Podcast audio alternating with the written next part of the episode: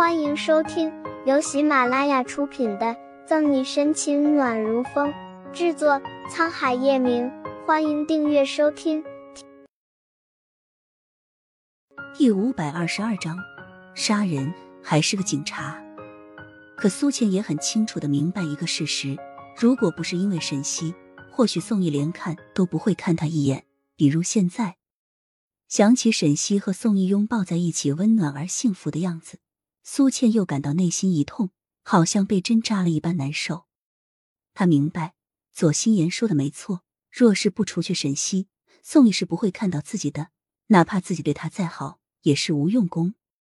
可是苏倩自己也清楚，她这么多年已经真真切切将沈西当成自己的好朋友，让他对她下手实在是太难了。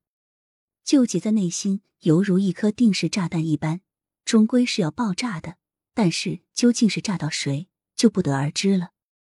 苏倩慢慢的走着，眼前的一切都好像消失了，她好像看不到了别的东西一般。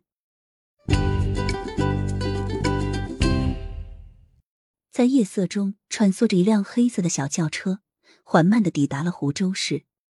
车上下来一个戴着黑墨镜、口戴黑色口罩的女人，她踏着红色的高跟鞋，眼眸里充满了算计和狠毒的意味。喂，货在我手里，你要想拿到，就赶紧来老地方，我们不见不散。女人熟练的掏出手机，拨出电话，语气里满是威胁的意味。另一头的人还未等挂断，就听到了另一端冷冷的嘟嘟声，随即啐了一口痰，大声骂了一句：“呸！臭娘们！”一边说一边收拾着，急忙骑着摩托车离开了家。酒吧里回荡着动感带性的 DJ，每个人都忘我的沉浸在自由空间里。挤满了人的台下，却有一个女人如水蛇般灵活的穿梭，快速的闪进了一个包厢中。看得出来，女人很熟悉地形，来过这里很多次了。没多久，一个瘦小、面色有些苍白的男人也走进了同一个包厢内，神情有些激动。你来了，坐。女人伸出纤细的手指，礼貌的示意男人坐下。他妈的，怎么这么久了才来货？知道老子等这批货等了多久吗？快点弄点给老子尝尝，别处的货一点都不纯，值得老子难受死了。男人瘦弱的外貌与语言相差甚远，一脸暴虐的样子，手指微微颤动着。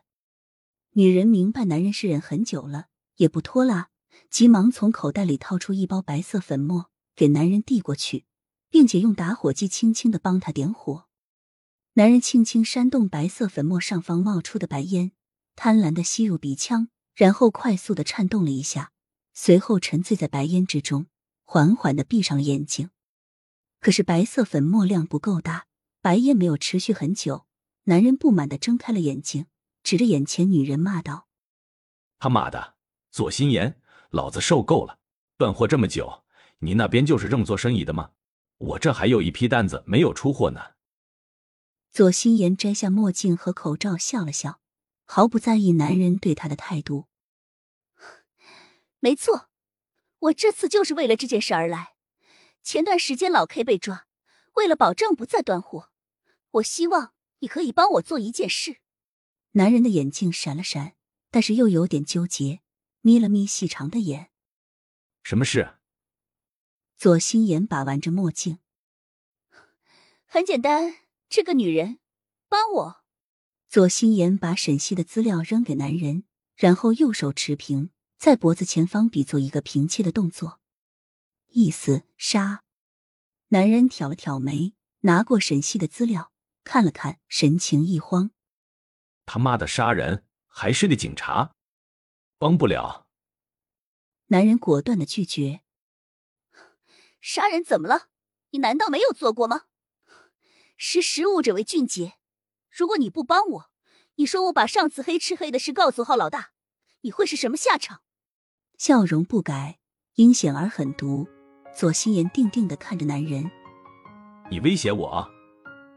转着手里的照片，男人猩红着眼。他是亡命之徒，自从沾到毒品后，就已经知道这辈子完了。可好死不如赖活着能活一天便算一天。